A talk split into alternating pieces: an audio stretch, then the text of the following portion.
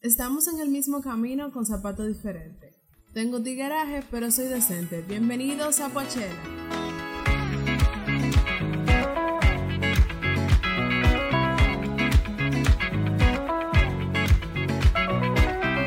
Bienvenidos a Pochela. Este es un podcast de amigos que nos reunimos a hablar de música y estamos súper contentos de estar grabando una nueva edición.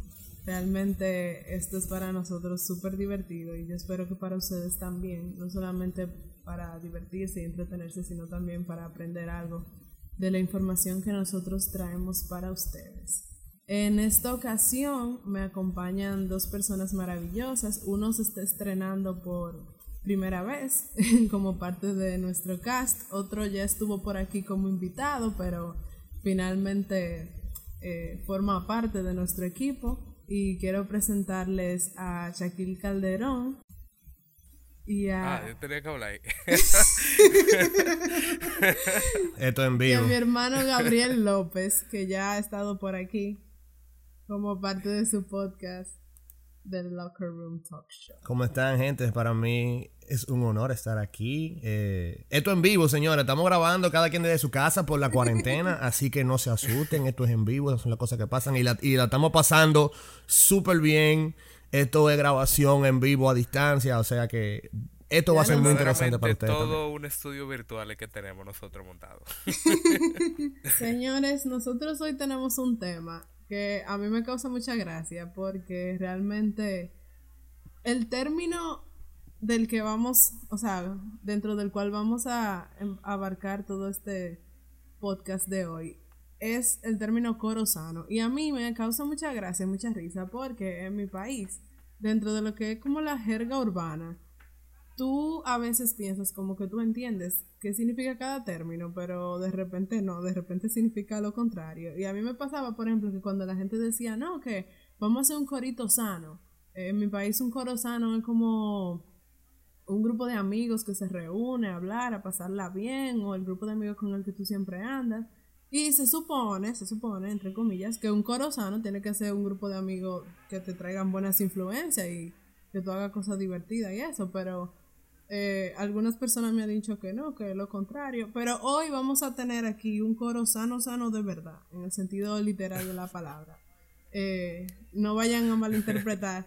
Porque lo que vamos a hablar aquí hoy es sobre esa música urbana que a muchos nos gusta, pero no siempre escuchamos, porque a veces como que el, la letra y el mensaje como que no nos cuadra bien. Entonces, hoy vamos a hablar sobre esas canciones que sí se destacan dentro del género y que nosotros entendemos que son sanas, que son como un coro sano. Entonces, Shaquille, háblame de qué canciones tú encontraste en esta búsqueda que puede sonar un poco hasta complicada, digo yo. bueno, Natalia, eh, antes de yo hablarte de las tres canciones que tengo, sí, traje tres de mis favoritas urbanas. Eh, a mí me gustaría decirte que el género urbano, o sea, tiende a tener ese tipo de letras, eh, un poquito vulgares, es porque es un género que sirve como escape. Yo como músico te puedo confirmar que cuando yo escucho música urbana es literalmente que yo quiero relajarme, yo quiero salir de toda la tensión y todo lo fuerte de mi día y la mejor forma de yo escapar es con música urbana. Bueno, para empezar, eh, mi primera canción que tengo aquí es una de uno de mis artistas favoritos, se llama Cuco. Se llama CRV. Riding down the street in my CRV. Picking up my homies in my CRV. Kick it with my boo thing in my C. Hay mucha gente que escuchará esta canción y pensará, wow, qué ridículo, porque él simplemente está hablando de que él tiene un CRB. Oye, yo tengo para decirte, hay muchos artistas urbanos que presumen sus grandes casas, sus grandes economías, eh, su grande cantidad de féminas, pero este chico simple y sencillamente está diciendo que le regalaron un CRB y él se siente feliz con eso y quiere compartirlo con sus amigos. ¿Por qué no hacerlo en una canción? O sea, Oye, está, está- ¿tú entiendes, bro? suena un poco pendejo, suena un poco pendejo, pero sí, es cierto. Es cierto. O sea, él simplemente está Exacto. presumiendo lo poco que tiene y con lo que él se siente bien. Deberíamos aprender de él muchas veces. Claro, hay que aprender realmente. Bueno, em, la segunda canción que tengo es una canción un poquito extraña, por así decirlo. Porque los que me conocen dirán como que, ok, Shaquille, ¿por qué tú escuchas eso? Y lo que pasa es que a mí me gusta mucho salir de mi zona de confort. Entonces, esta canción tiene una historia muy curiosa. Y es que es un ritmo que se originó a partir del dancehall.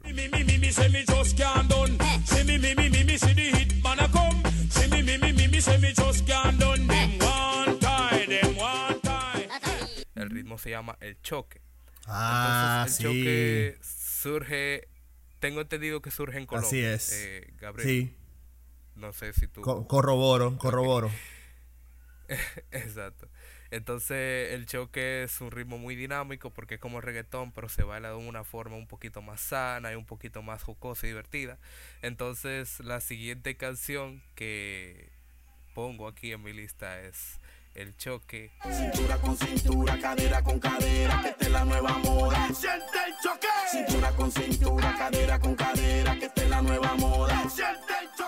baile del choque es de Lorna y Mr. Sake. Son artistas como que muy underground, poco conocidos en cuanto a lo que es el género urbano. Pero, o sea, eso es lo que me describe a mí musicalmente. A mí me gusta mucho escuchar cosas que no todo el mundo escucha, pero que con el tiempo, y eso me, me da un poco de pique, con el tiempo las canciones que yo creo que casi nadie escucha, todo el mundo la escucha. Ah, eso, eso te pasa por querer ser hipster. A mí Zoila me relaja mucho con eso, de que porque yo privo en hipster y que me gusta oír música como que nadie oye. Y entonces a veces como que se ponen de moda canciones que me gustan mucho y como que la queman o hacen memes o hacen cosas y la dañan. Y yo como que, ay Dios mío, porque esa canción debió permanecer en los secretos. Bueno, eh, voy ahora con mi tercera canción. Ah, antes de que tú pases a tu Eh, tercera canción, quería decir que Chévere. eso de el choque me recuerda, o sea, y ahora que tú explicas como de dónde surge eso, me recuerda una canción de un grupo que se llama Chuck Keep Town, que son también Chuck colombianos. It Down. Ajá. Que ellos tienen una canción que se llama Salsa y Choque. So, supongo que tiene que ver con eso, o sea, como que Oh, salsa, porque ellos su música principal es salsa y entonces supongo que choque. ok. Muy buena la canción, por cierto. Yo amo ese grupo y lo recomiendo. Mira qué interesante, voy a investigar un poquito más porque ¿eso se baila igual que la salsa o tiene una forma diferente de bailar? No sé, la canción se llama así, Salsa y Choque. Dime lo que quieres. Dímelo otra vez. Salsa y choque, salsa y choque, pa' que lo vacile, lo goce, para que mi gente se alborote. Bueno, pasando entonces a la tercera canción. Eh, las dos primeras canciones que yo he puesto son como que muy chill, muy pa' curarse, muy pa' estar en coro. Pero para mí esta, dentro de lo que es lo urbano, se sale mucho de lo que es la tendencia porque no sé si ustedes están acostumbrados a que el género urbano todo siempre es como que muy básico y sencillo, ¿no? Sí. Bueno, eh, con esta canción un poco diferente porque esta canción lo que hace es que cuenta una historia de una dos chicas que tuvieron una muy mala experiencia. Eh, yo voy a dejar que em, la canción hable por sí sola. Ella se llama Una- dos chicas con una mala experiencia. Sí. Comparten una Wow. mala experiencia. Se unen por una sola cosa. Es como un efecto mariposa. Ok. Sí. La canción se llama Ella no cree en el amor de Redimido. Muy buen. Ah, sí.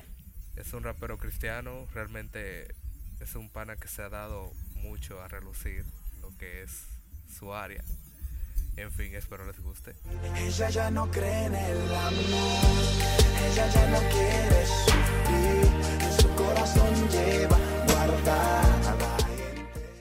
Es una canción bastante pesada el tema, porque como dije anteriormente, era de dos chicas que se encontraban entrelazadas por una dificultad y es que una pequeña niña fue violada por su padre. Entonces la esposa encontró al padre en el acto y no pensó en otra cosa más que asesinarlo.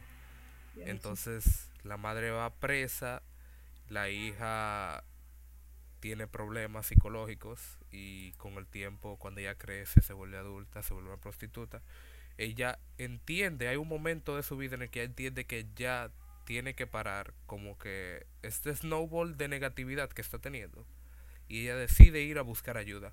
Entonces, básicamente la canción se trata de eso, de ella donde está buscando ayuda, contando su historia, pero a través de una canción, a través de las letras de Redimido, con su jocoso rap.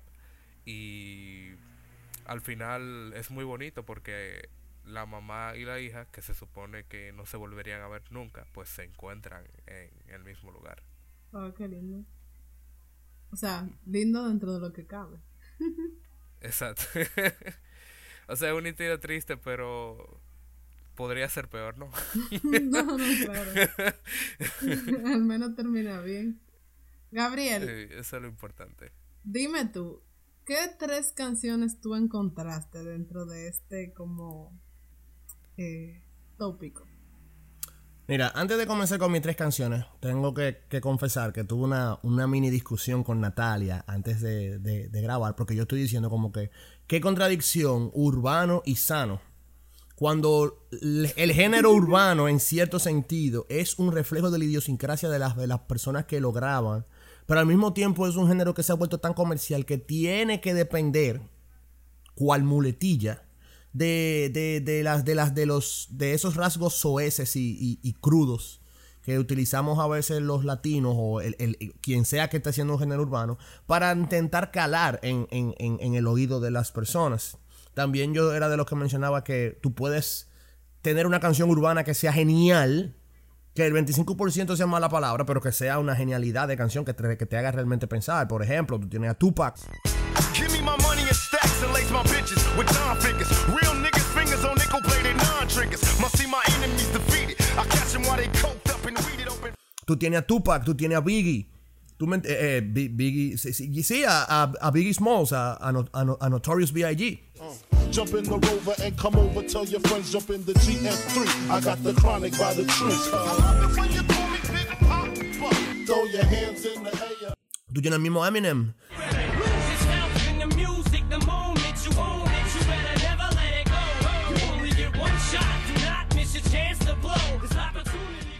Eh, y también puede ser que tú tengas canciones muy sanas, pero que realmente sean canciones estúpidas. Y ahí viene esa, esa dicotomía de- del género urbano que realmente te pone a pensar qué realmente es sano y qué realmente no, cuál es el, cuál es el, el patrón que tú debes tomar con- como, como, como tal. Por ejemplo, yo soy cristiano evangélico y yo estoy seguro que mucha gente me va a decir, no, ¿cómo puede ser posible que tú digas música como la palabra? Hay que oírla.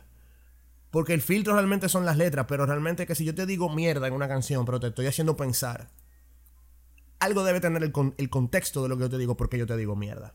Pero, Así es. entrando al tema, entrando al tema, yo tengo tres canciones.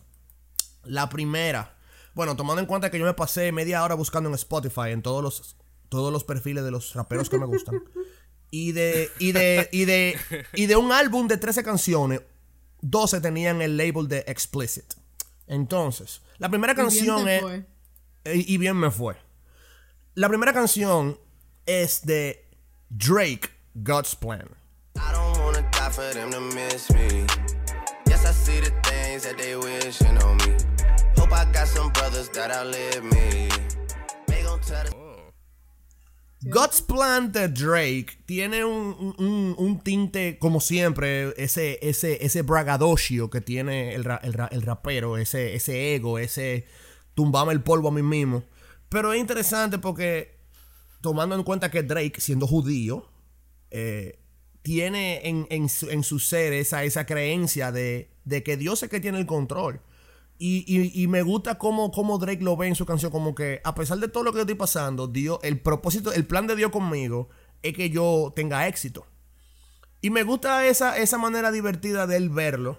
Y también si tú lo ves también atado al video musical, como él dona, creo que fue un millón de dólares en Miami que él donó a diferentes personas. Que según no me acuerdo, sí, fue, fue genial realmente. Cómo ver el plan, cómo Drake de una manera muy particular ve el plan de Dios en su vida. Y imagínate. Wow, te ha dado un dato muy, muy curioso, Dale, Gabriel. dale. Yo de verdad que no sabía que Drake era judío y que hacía servicio social. O sea, tú me acabas de impresionar con esas dos informaciones. Más que servicio social, yo no lo veo como servicio social. Tú sabes, como dice el Evangelio, que tu mano derecha no vea lo que hace la izquierda. Lo hizo quizá filantrópicamente, no sé, no, o sea, yo aquí estoy especulando. Lo puso en un video musical atado a la canción God's Plan, o sea, es un mensaje bueno, el plan de Dios para animar a otros, para bendecir a otros, no sé. Personalmente es una canción que yo tomé muy mía también en, en ciertos momentos de mi vida y que realmente la disfruto. Porque su musicalización, como siempre, es 1A. Y sobre todo La que no hace daño. O sea, Exactamente. Su letra es como, vamos a decir, inofensiva, independientemente ya que uno no deba juzgar como que porque él le escribió o qué, simplemente el punto de eso de que es, es sana, o sea. El punto es que... eh, Exactamente. El punto es que no tiene la etiqueta de explicit. Ese es el punto. importante, Muy importante, que no tiene la etiqueta de explicit. La segunda canción que yo escogí fue una canción que sonó bastante por medio de una película eh, de, dos de dos raperos que también su repertorio está lleno de el Parental Advisory Explicit. Eh, Post Malone y Sway Lee, Sunflower, de la película Oh, sí. Spider-Man in the, eh, Sí, the Edge of the claro. Spider-Verse. Then you're left in the dust unless I stuck by you. You're a sunflower. I think your love would be too much. Wow, esa canción es muy dura. Realmente. Esa canción es muy chula. Eh, Y que se esa pegara tanto como se pegó, o sea, wow. Y no sí, solamente, eh, pero que conste, no solamente que se pegara tanto. Yo tengo un sobrinito, mi mejor amigo tiene un hijo de 6 años ahora mismo. Y cada vez que yo lo iba a visitar, el muchachito ponía la canción en repeat más de 7 veces. Sí. Era para arriba y para abajo Spider-Man, Spider-Man, Spider-Man, Sunflower, Sunflower, Sunflower, Sunflower. Los niños llegaron a... a- o sea, esa, esa canción tuvo una conexión con los niños tan fuerte que tú no te imaginas. Y eso, que la canción tiene un par de frasecitas que no deberían cantar los niños, pero no tiene el explicit eh, label en ella. Es un ritmo pegajoso, es un ritmo que realmente llamó bas- bastante la atención y que personalmente, personalmente me encantó también como, como suena. Mi tercera canción para finalizar es de un artista, vamos a decir, que es un viejo conocido, pero es un nuevo conocido. Su nombre es John Bellion. John Bellion es un, cauta- un cantautor que comenzó como cantautor y productor. Le ha escrito canciones a Jason Derulo, a CeeLo Green, a Christina Aguilera, a Lauv, a, a Cody Simpson. a E- le ha escrito a Eminem también, que conste. Él es el autor de, Monst- Oh. de The Monster. I wanted the fame, but not the cover of Newsweek. Oh well, guess beggars can't be choosy. Wanted to receive attention from my music. Wanted to be left alone in public, excuse me. Y que recientemente, hace algunos años, comenzó su carrera como solista en la cual él ha despegado completamente. Ya tiene como 3, 4 álbumes dentro de su repertorio. Y el chamaco es un pionero en la música. Él, en una de sus canciones él dice que él odia a los raperos, aunque él mismo utiliza el hip hop como su método de expresión, ya que su letra no se parece tanto a, a el yo soy bacano, yo tengo cuarto de que usa todo el mundo. La canción su último álbum, eh, él sacó una canción que se llama Adult Swim. Eso suena como el- eh, la sección de Cartoon Network que es para adultos. Red bottoms for baboons and radishes. I went to Mozambique and saw a real kind of happiness. So I don't feel guilty when Nike sends me some packages. We still end up in boxes even though we chase packages. Sí, se llama, la, la- la canción se llama igual que la sección de adultos de Cartoon Network, como tú dijiste, Shaquille. Eh, en esta canción, vamos a decir, él habla de una introspección personal sobre él como artista y su música. Y me encanta cómo él empieza. Yo soy un fan de mí mismo de tal manera que, conchale, o sea, eh, falsificar la humildad es una manera estúpida de ser arrogante. Yo soy bueno en lo que hago. Entonces a mí me encanta cómo él se eleva a sí mismo, no de una manera que lo hacen los raperos que nosotros conocemos ahora mismo, pero me encanta cómo él pone, óyeme, yo soy un artista de calidad, estoy haciendo cosas buenas. Y realmente, óyeme, me, me- me tengo que dar bombo porque estoy haciendo cosas buenas e interesantes. Y me gusta porque, por ejemplo, en Spotify tiene la, la, barre- eh, la, la etiqueta de explicit, pero no dice ninguna mala palabra Tal y no vez- entiendo por qué. Tal vez el tema es fuerte, ¿no? No, no, no dice ninguna mala palabra, pero tiene la etiqueta de, de, de- de ¿Sabes? explicit. Y John, John Bellion, algunos señor. términos.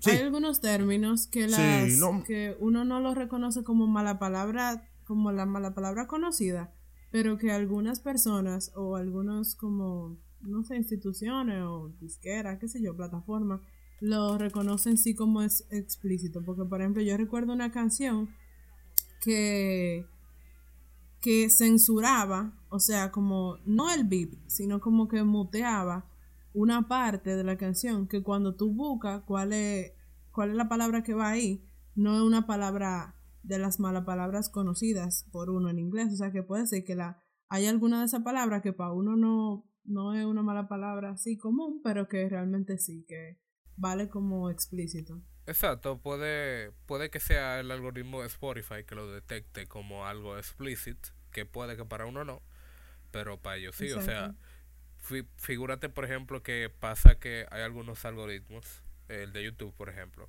que censura las malas palabras y el contenido de violencia para adultos. Sin embargo, eh, el contenido dominicano no lo censura. O sea, hay muchos videos dominicanos que tienen malas palabras, que tienen actos de violencia puramente dominicanos, que YouTube no detecta como violencia o como mala palabra y no lo censura. ¿tú entiendes? Yo creo que ya es una cuestión cultural también ese aspecto. Exacto. Pero nada, Natalia y Shakira, esas son mis tres canciones. Nice. ¿Qué elegimos? Entonces, ¿ustedes saben qué vamos a hacer ahora? Ahora vamos a imaginarnos que nosotros somos artistas urbanos. Por más gracioso que suene, pero sí. Y yo les quiero hacer una pregunta y me la haré a mí misma también.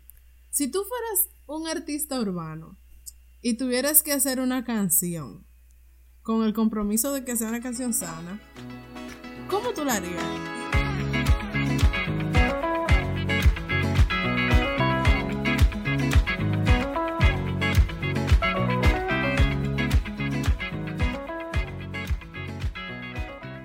Si yo fuera un urbano, por ejemplo, yo primero que todo quiero decir como yo no haría una canción sana. Yo no haría una canción sana como Mozart La Para porque eso suena como cumpleaños y refresco rojo.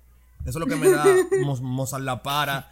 Eso es lo que me da Mozart La Para haciendo música sana. Refresco rojo, suspiro y piñata. Para los niños. para los niños. La música sana con respecto a, a la música urbana, yo creo que trasciende más allá que el lenguaje en sí que tú, que tú utilices, aunque ya de por sí sabemos que, sí, que si te dice una sola mala palabra ya tú no eres sano, yo no lo considero así. Más bien es el contexto de lo que tú dices. Muchas muchas canciones que no tienen la etiqueta de explícita dicen tanta basura o más que cualquier canción con, con, con, con alguna eh, mala, mala, mala, mala palabra. Pero si yo fuera urbano, definitivamente yo, yo utilizaría ritmos no comerciales. Dígase, cero dembow, cero trap, eh, cero, cero hip hop per se. Iría más alternativo, más estilo como el mismo John Bellion.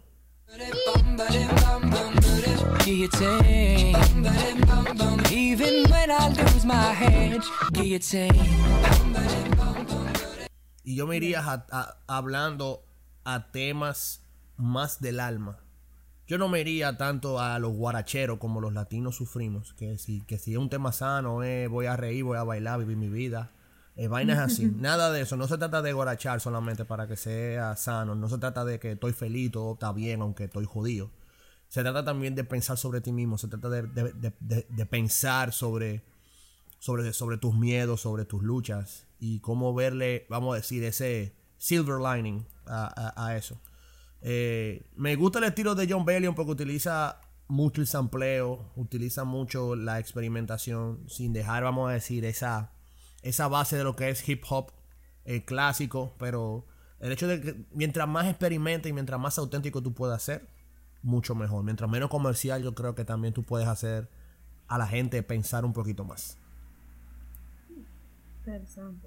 En mi caso, yo creo que si yo fuera artista urbano y quiero hacer el disclaimer de que voy a dar declaraciones muy poco escuchadas sobre mí, Así que realmente a mí me gusta mucho el rap y me gusta mucho el hip hop. Específicamente, ya lo he dicho muchísimas veces antes, me gusta mucho el hip hop británico, pero la razón por la que yo quizá no escucho más música urbana local y con local me refiero también a latinoamericana en general y hasta americana, podría decir, precisamente por el contenido de, de la música. Si fuera un contenido diferente, yo fuera como mucho más consumidora porque en verdad me gusta. Y yo creo que si yo fuera urbana, eh, mi música fuera como sobre historias. O sea, yo creo que el rap tiene la oportunidad de... Digo rap porque es la parte de la música urbana que más me, más me gusta. Eh, como que yo utilizaría ese recurso para contar historias.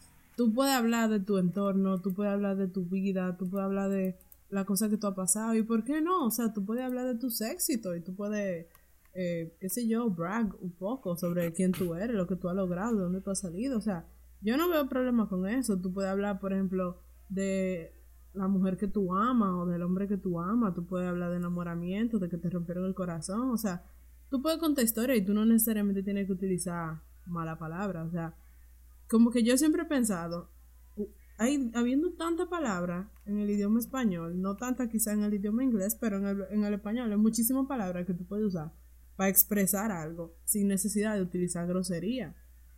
Y yo exploraría eso, o sea, yo contaría las historias sin tener que utilizar un lenguaje ofensivo, un lenguaje grosero, vamos a decirlo así.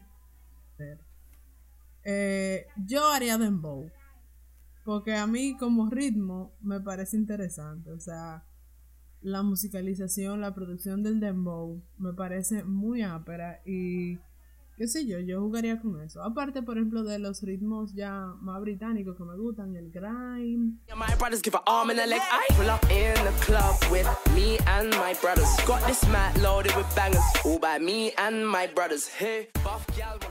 Me gusta el drum and bass, me gusta el garage, junto con ese rap así. Yo haría dembow, pero no, no de que es repetitivo, de que tal cosa, tal cosa, tal cosa, tal cosa, sino como lo mezclaría. Dembow experimental, así. Claro, haría música buena, eh, lo mezclaría con un buen rap, un rap complejo, un rap profundo, y qué sé yo, eso sería chulo. Yo quizá no lo haga nunca, pero puedo producir un par de canciones, qué sé yo. Shaquille, dime, si tú fueras urbano, ¿qué tú harías? Señores, yo no estoy, yo no sé si yo estoy preparada para escuchar esta respuesta de Shaquille, la verdad. Actually, yo tengo una canción urbana en YouTube muy oculta. Pero si estamos hablando de hacer algo completamente serio y como que yo diga, wow, eso soy yo urbano. A mí me gustaría mucho algo con un ritmo afrobeat con soul. O sea, a mí me gustaría comenzar algo soul. Something deep down in my soul said crack. Wow. super chill y relajante y de repente entra el afrobeat como para que la gente se ponga jocosa y a bailar. Slow touch, brown and white. Like I go country, grab and buy. We can go bust, eye for eye. We can lose trust. White rum, fizzy pop. Entonces, Ey, yo iría a esa canción. exacto. Hay dos temas que me gustaría tratar en la canción. Y el primer tema que me gustaría tratar es de la pirámide de Maslow. ¿Alguno de ustedes han oído hablar de ese tema? Sí, la pirámide de las necesidades humanas, ¿no? Creo que... Exacta, Sí. exactamente. A mí me gustaría hablar de ese tema, pero súper, súper jocoso, súper coloquial, de forma tal que el que no está enterado de ese tema como que lo pueda digerir muy bien. Ok. Bueno, ya tenemos idea ahí para el, Es- para el dembow de Poachella que está pendiente. El y dembow también me de gustaría Poachella. mucho, a mí me gustaría mucho también hablar eh, sobre mi concepto de felicidad. Y es que yo entiendo que la felicidad se consigue al resolver problemas. En verdad, suena raro, pero los problemas son una constante en la vida. Eh, son vainas de informático, tú sabes. Entonces, pero mira, analiza lo siguiente. Cuando tú resuelves un problema de salud, al comprar, qué sé yo, la membresía de un gimnasio, ¿verdad? Tú tienes o sea, tú te ves en la necesidad de crear el nuevo problema de que tú te tienes que levantar todos los días temprano para al gimnasio o tienes que ir después del trabajo. ¿Te entiendes? Entonces, por consiguiente, viene el problema de que tú vas a sudar, de que tú tienes que bañarte para que después del gimnasio tú vayas a donde sea que tú vas. Entonces, ¿te entiendes? Como que la vida se trata de problemas y esos problemas tú lo vas resolviendo. Y entonces el punto es como que tú te sientas cómodo con los problemas que tú tienes. Básicamente eso es lo que tiene que hablar la canción. Ok, interesante. Saldría un rap intenso desde eso ahí. Una letra profunda. Súper profundo. Yo la compraría esa canción. Si te motiva. En verdad sí, su- suena muy comercial. A mucha gente le gustaría. Sí, definitivamente. Y más por lo de el, el, el afrobeat. Yo, yo me encanta. De verdad que sí. El afrobeat es muy, muy pegajoso, en verdad. O sea, yo no conozco a nadie que no oiga un afrobeat y comience a cabecear o, o a mover la cintura, aunque no sepa bailar. Sí. Eh, me declaro culpable. Nuestros ancestros están orgullosos. ah, verdad, que nosotros tenemos eh, herencia de... O sea, Nosotros ten- nosotros corre sangre africana. Nosotros tenemos el negro detrás de la oreja. Nuestros ancestros dejaron eso. eso. El afrobeat es parte de nosotros y me, me da tristeza de que como ritmo lo veamos como alternativo, lo veamos como que, ah, no, eso es folclore, que nada más son la gente que, que, que van para la zona o que hacen bonje. No, no, no. Yo creo que nosotros en nuestro día a día no debemos dejar perder esas esos matices culturales que, que nos han dejado nuestros ancestros africanos y específicamente en este país que queremos ser más gringos de lo que somos o, o queremos ser más, más, más, más blanco de lo negro que realmente somos. O sea que Realmente. hay que es. rescatar esos, esos ritmos realmente. Señores, muchísimas gracias por, por este episodio y por esta conversación. Yo creo que personalmente queda el reto, o yo no sé, tiro el reto así a, a toda la gente que escucha este podcast, que se den la oportunidad de buscar y entresacar entre la música urbana, del tanto que hay, y cada día hay más exponentes eh, formales, informales, que están haciendo mucha música. O sea, yo los exhorto a que se den a la tarea de buscar y entresacar qué de esa música les funciona y les, les ayuda a, como que, qué sé yo, a tener música que te, que te inspire, que te haga ser mejor persona, que te aporte un poco. Porque yo soy creyente de que debe haber. y hay mucha, y nosotros aquí le presentamos par de artistas, par de casos que ustedes pueden evaluar, investigar y si tienen otras opciones, pues enviárnoslas a través de redes sociales, que nosotros realmente felices de que ustedes compartan con nosotros sus opiniones. Muchachos, muchas gracias por, por este rato. La verdad que fue toda una experiencia. No, gracias a ti, Gracias a ti Natalia. por la invitación. Así es, gracias por la invitación. invitación. Claro, porque ajá. Ustedes están involucradísimos. Ustedes están No, más involucrados de lo que ustedes se imaginan en este podcast. Lo Ya, ya sabemos. yo soy Poa- Poachella member oficial, VIP y toda la vaina. Sí, ya estamos, Ya estamos aquí. Ya ustedes saben, mi gente.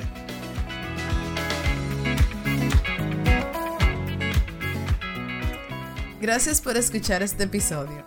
Recuerda que puedes encontrarnos en Spotify, iVoox, Apple Podcasts, Google Podcasts y las demás plataformas de podcast disponibles. Síguenos en nuestra página de Instagram arroba poachella.wav y en Twitter arroba poachellawav sin el punto. Y envíanos tus opiniones, sugerencias y cualquier otra cosa que nos quieras decir. Muchísimas gracias y nos vemos en la próxima edición de Poachella.